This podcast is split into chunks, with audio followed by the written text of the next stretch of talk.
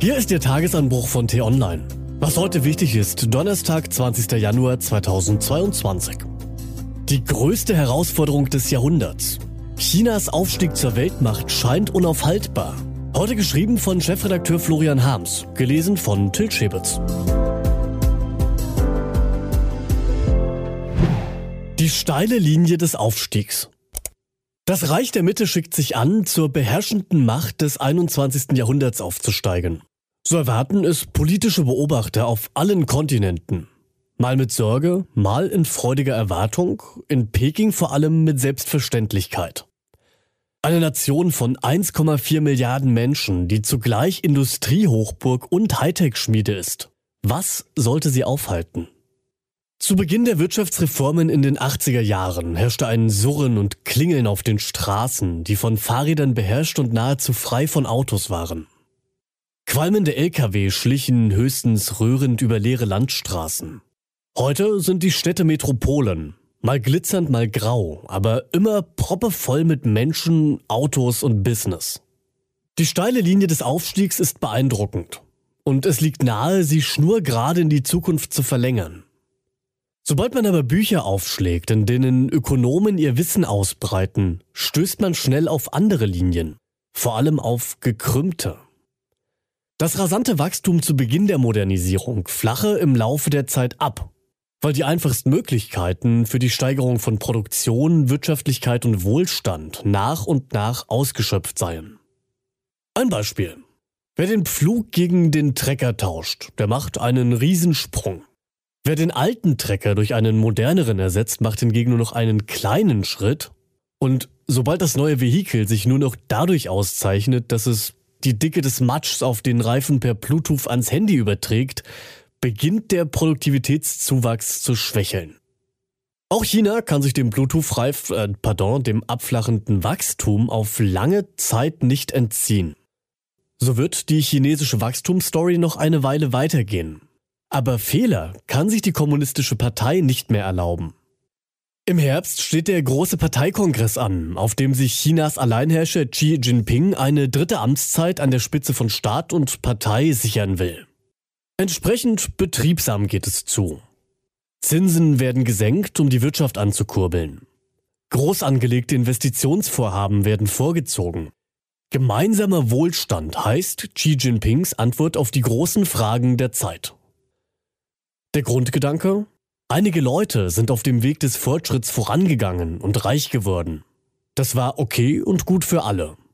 Doch nun ist es an der Zeit, für Ausgleich zu sorgen. Rigoros stutzt der Staat nun Hightech-Giganten und deren mächtige Geschäftsführer zurecht. Florierende Großunternehmen und superreiche Chefs werden genötigt, den sozialen Ausgleich mit wohltätigen Spenden zu fördern. Auch um das seelische Wohl der Jugend kümmert sich der Präsident persönlich. Nur noch an drei Tagen pro Woche für höchstens eine Stunde dürfen Jugendliche ihre Online-Spiele daddeln. Und selbst vor den Schlafzimmern macht die Partei nicht Halt. So dürfen Familien zwar seit einem Dreivierteljahr wieder bis zu drei Kinder in die Welt setzen, trotzdem registrieren die Behörden so wenig Geburten wie noch nie seit 1978. Die Leute haben einfach zu viel Stress und zu lange Arbeitszeiten. Kinderbetreuung, Ausbildung und das Leben in den neuen Metropolen sind teuer. China ist oben angekommen. Nur lässt sich die Gesellschaft jetzt nicht mehr so einfach lenken, wie der oberste Lenker sich das wünscht. Staat und Partei geraten an ihre Grenzen, wenn sie überall die Richtung vorgeben und bei jeder Entscheidung mitmischen wollen. Dennoch, der Wettstreit mit China ist für den Westen die wohl größte geopolitische Herausforderung des Jahrhunderts. So sagt es US-Präsident Joe Biden und viele geben ihm recht. Denn in Peking herrscht ein moderner Kaiser. Und der Kaiser ist nicht zimperlich.